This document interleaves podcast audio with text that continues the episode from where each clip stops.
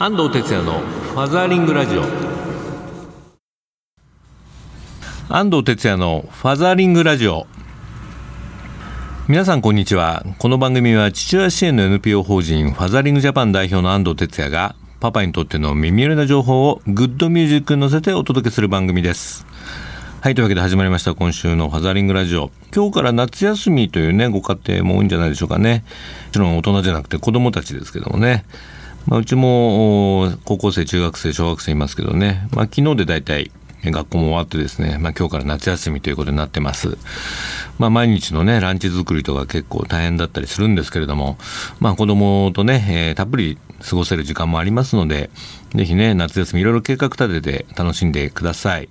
えー、皆さん夏休み何人をね、されるか、そんなね、お便りもお待ちしてますのでね、よかったら、えー、メール、ツイッター等でお寄せください。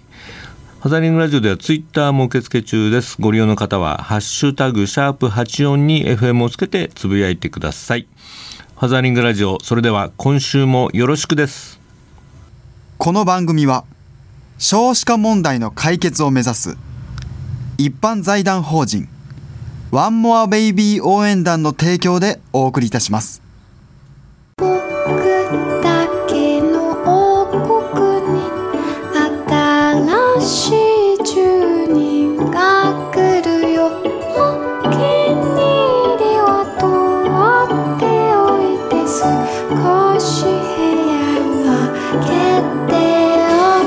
ワンモアベイビー応援団。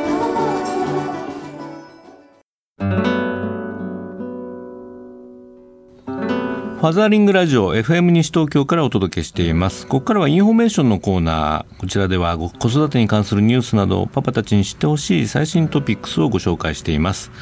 えー今日はですねシーズンものということでやはり夏休みって子どもの事故も多いんでねその辺の予防策について、えー、子育て応援雑誌ミク編集長の高祖時子さんにお電話がつながってます高祖さんこんにちははいこんにちは、はい、えー、夏休みの子どもの事故なんですけどねどういったものがありますか、はいそうですね。あのだんだん暑くなってくるので、うん、えーと、窓を開けることも多くなって、はいはい、でそれであの、まあ、子供が勝手に出てしまって、うん。ベランダの植木鉢とかですねいろんなものを足場にして転落事故っていうのもちょっと増えてくるのでぜひ本当にあのそこら辺は気をつけていただきたいですね。そうですね。はい、はい、あとは、まあ、よくほらビニールプールとかでもね最近ちょっと溺れちゃう子なんか見れみたいな、はい、この辺はどうでしょう？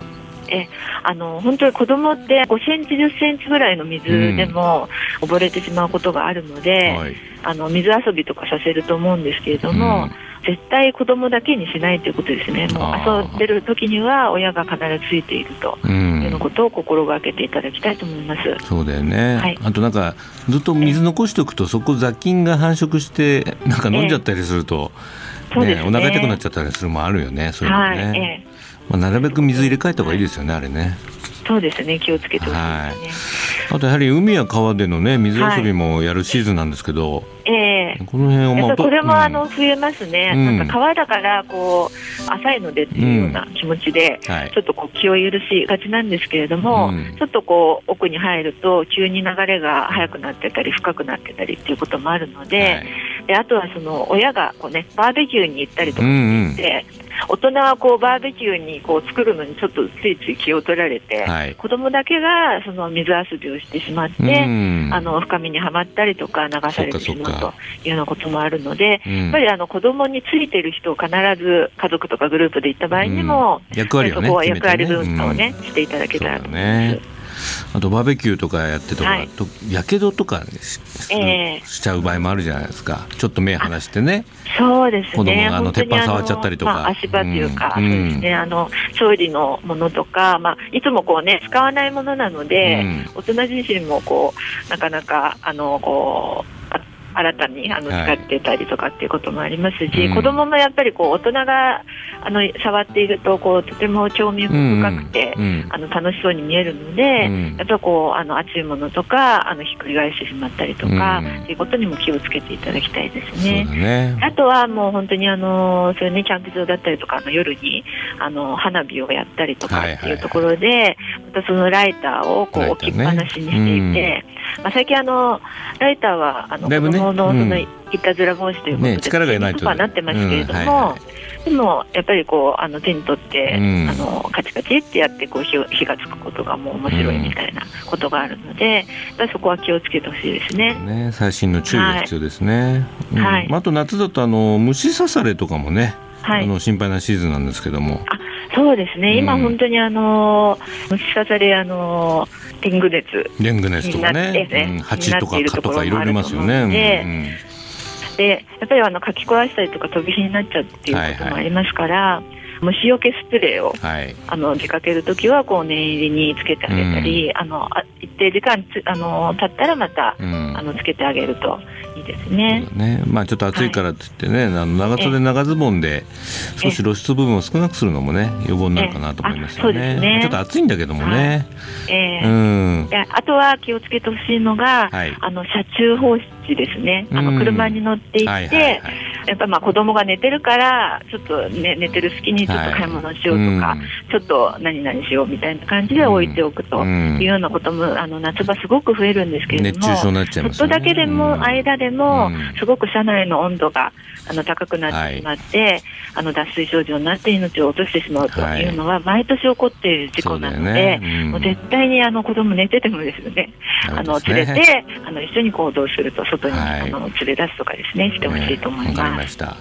まあ、ママはねあの下の子いるとやっぱりそっちで大変なんで特に上の子なんかはね、えー、パパがしっかり見て、守ってあげてほしいですよね。そうですね、もう本当、パパの出番ですね。はい、わ、はい、かりました、はい、今日はね、夏休みいろいろ起きるであろう、えー、子供の夏の事故の予防について、えー、ミク編集長のね、コースさんにお話を伺いました。コースさん、どうもありがとうございました。はい、ありがとうございました。はい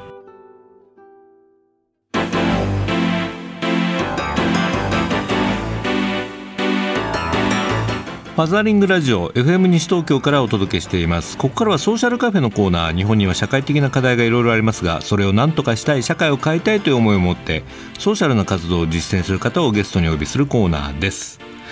え今日のゲストは、えー、お電話がつながってます NPO 法人虐待問題研究所代表の上原陽子さんです上原さんこんにちはこんにちは、はい、よろしくお願いします。ご無沙汰してますね。ご無沙汰しております。はい、で上原さんにはね、タイガーマスク基金のあのインタビューにも出ていただいたりね。あ、ありがとうございます。はい、ありがとうございました。はい、お世話になりました。はい、今まあ関西でね活動中ということなんですけれども。えー、この NPO 法人虐待問題研究所、えーまあ、どういった動機で、えー、この活動を始めようと思いましたか、えっと、実は私は17歳まで実の父親に虐待を受けた経験がありまして、で今現在は結婚して夫と3人の子供たちと幸せに暮らしているんで、うん、あの連日のように流れる虐待報道を目にするたびに、うん、あの自分と同じような目に遭った子どもたちがいてるんじゃないかなと思い、はい、あまあ、とても人事とは思えない、まあ、なんとかしたい何かお役に立ちたいなということで、はいうん、えー、2006年から活動を開始しました。そうですか。はい。まあでも最初ねあのお会いした時もそのお話聞いてね僕も心が痛かったんですけれども、はい、よくねあの今のね旦那さんと出会って、はい、ね子供3人でしたっけ？あそうなんです。今何歳になりました？今上の子が中学校2年生の女の子で、うん、え次が小学校6年生の男、うん、でまた下が小学校3年生の女。うんそうですか。はい。まあでもね一番大変な時期はちょっと終わって感じはねそうですね。またこのちょっと大変な時期なんですけど、うん、上の子が。そうですね。はい。うん、はい。うちも三人いるからよくわかるんですけど、はい。は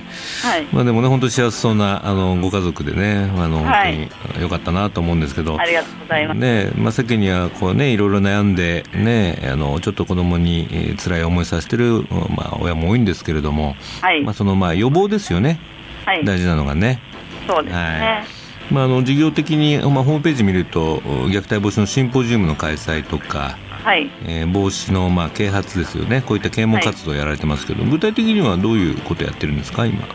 今はそうですね、えーと、2006年に活動を開始して、はい、まあ、最初は1人で活動したんで、まあ、ただの主婦だったので、うん、何をしていいか分からなく、まあ、自分の体験をあの本にしようと思って、はい、あの書籍を出版しまして、うんうん、でその次に、えー、音楽から通じて虐待防止ができたらなと思い、虐待防止ソングを作り、音楽活動をしまして。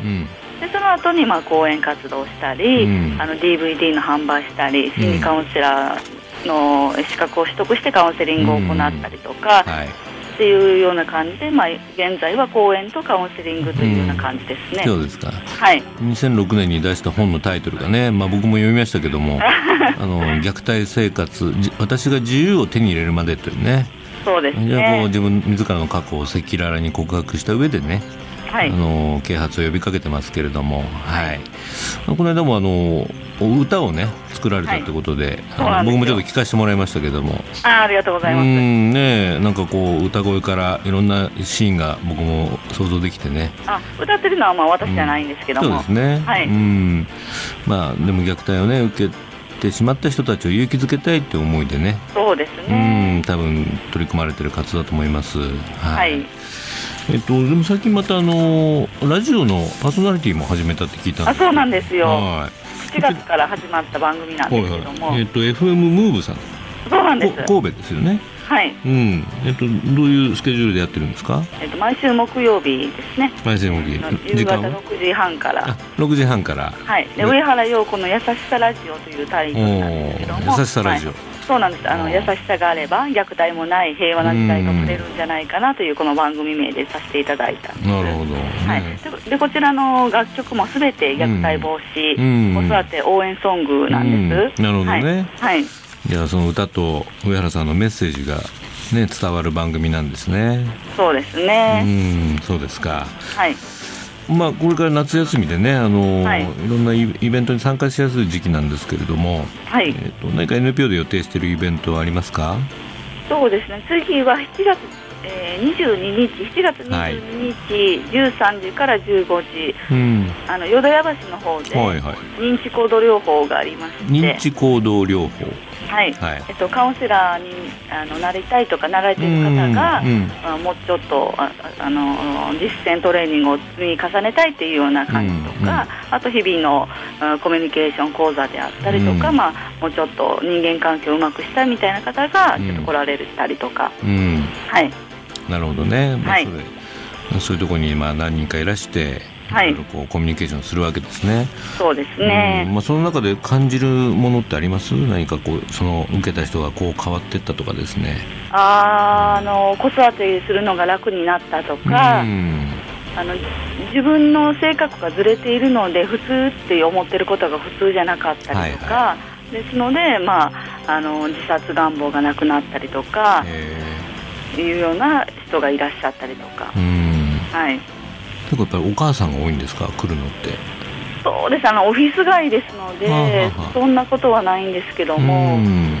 いろんな方がそうですね来られますね。そっかそっか、まあ、いろんなあの悩みを課題を抱えている人が来るわけですね。そうですね。なんかこうグループトークみたいなのやるんですか？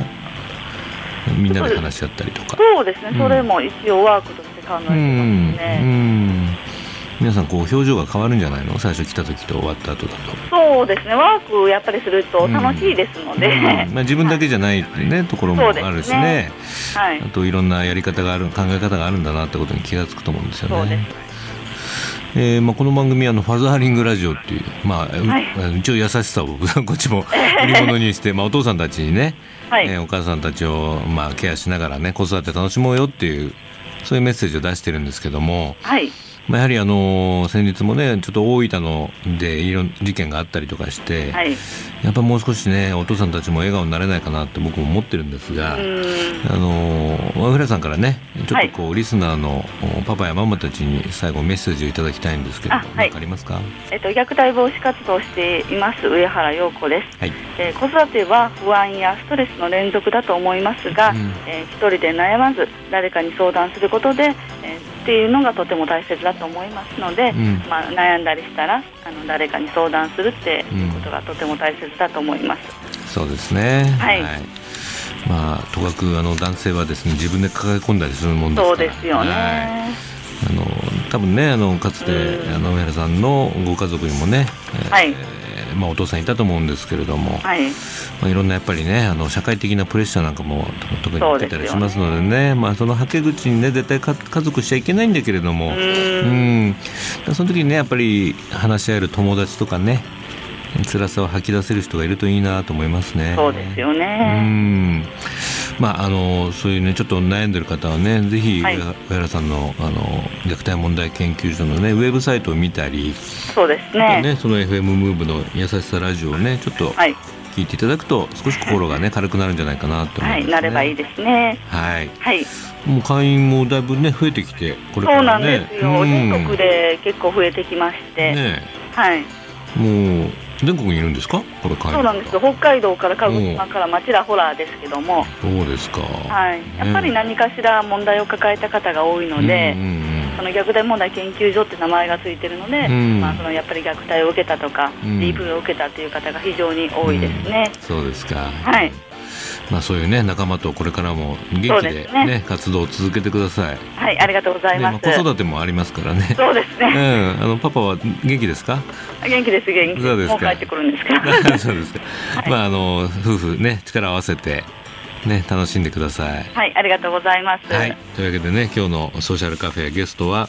えー、NPO 法人虐待問題研究所の代表、えー、上原陽子さんでした。上原さんどうもありがとうございました。ありがとうございました。はい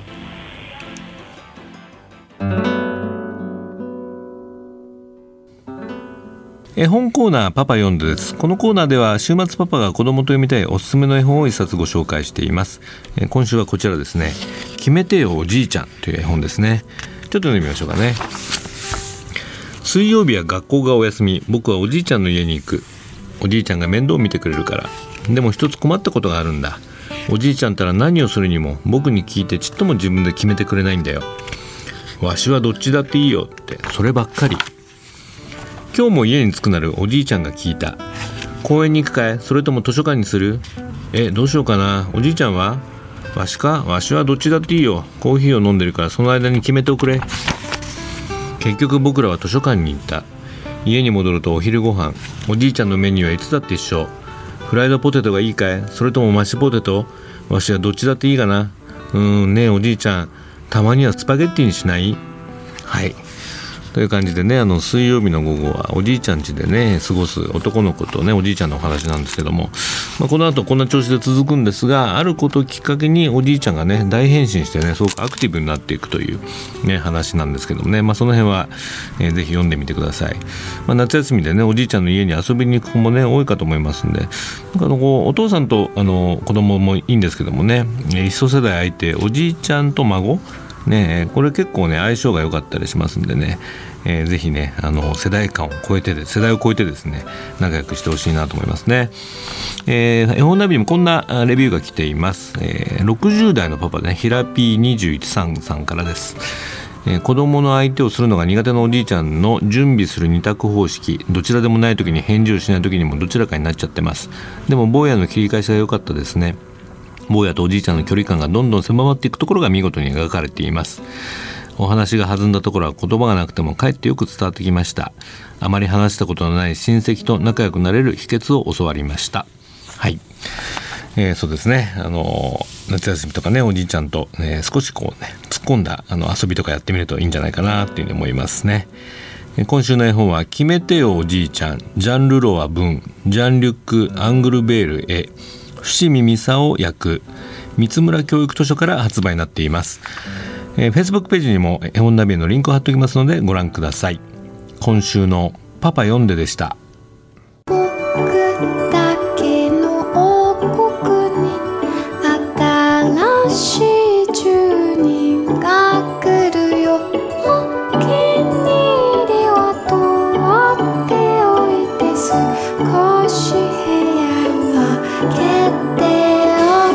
ワンモアベイビー応援団。フ